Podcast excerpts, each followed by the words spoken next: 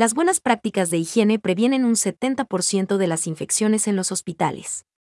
Si no se presta atención suficiente a la prevención y control de infecciones, los centros de atención médica pueden convertirse en propagadores de ese tipo de enfermedades, perjudicando a pacientes, trabajadores sanitarios y familiares y amigos de los enfermos, advirtió este viernes la Organización Mundial de la Salud, OMS.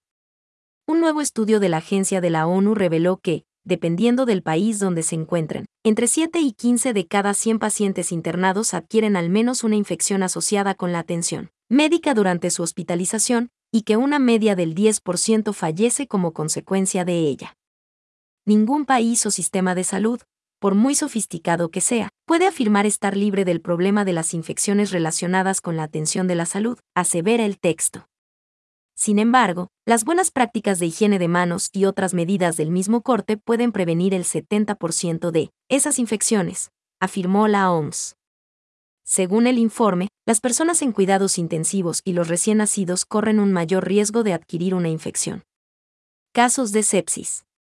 El documento también detalla que cerca del 25% de los casos de sepsis tratados en hospitales y casi la mitad de los cuadros de sepsis con disfunción orgánica ingresados en unidades de terapia intensiva para adultos están relacionados con la atención médica. Para el director general de la OMS, Tedros Adhanom Ghebreyesus, la pandemia de COVID-19 ha expuesto muchas fallas y retos en la prevención y control de infecciones en todas las regiones y países incluidos aquellos que contaban con los protocolos más avanzados. Nuestro desafío ahora es garantizar que todos los países puedan asignar los recursos humanos, los suministros y las infraestructuras que requieren los programas de prevención y control de infecciones, dijo el doctor Tedros. Pocos países cumplen los requisitos los datos del sistema de la OMS para monitorear el avance de los países hacia la implementación del Plan D, Acción Mundial sobre Resistencia a los Antimicrobianos mostraron que para el periodo 2020 a 2021, el 11% de las naciones aún no tenía un plan operativo de prevención y control de infecciones y el 54% contaba con un programa que no estaba implementado o que solo se seguía en centros de salud seleccionados. En esta categoría se incluyen la mayoría de los países de América Latina solo el 34% informó tener un plan nacional para prevenir y controlar las infecciones, funcionando y de ellos, apenas el 19% tenía un sistema para monitorear su cumplimiento y eficacia. En los últimos cinco años, el organismo realizó encuestas mundiales para evaluar el estado de implementación de los programas nacionales de prevención y control de infecciones, encontrando que para el bienio 2020 a 2021 solo el 3,8% de los países cumplía todos los requisitos mínimos implementados a nivel nacional. El estudio señala que el impacto de las infecciones asociadas con la atención de salud y la resistencia a los antimicrobianos es incalculable, aludiendo a que cada año mueren más del 24% de los pacientes afectados por sepsis relacionada con la atención sanitaria, más del 52,3% de los pacientes tratados en una unidad de cuidados intensivos.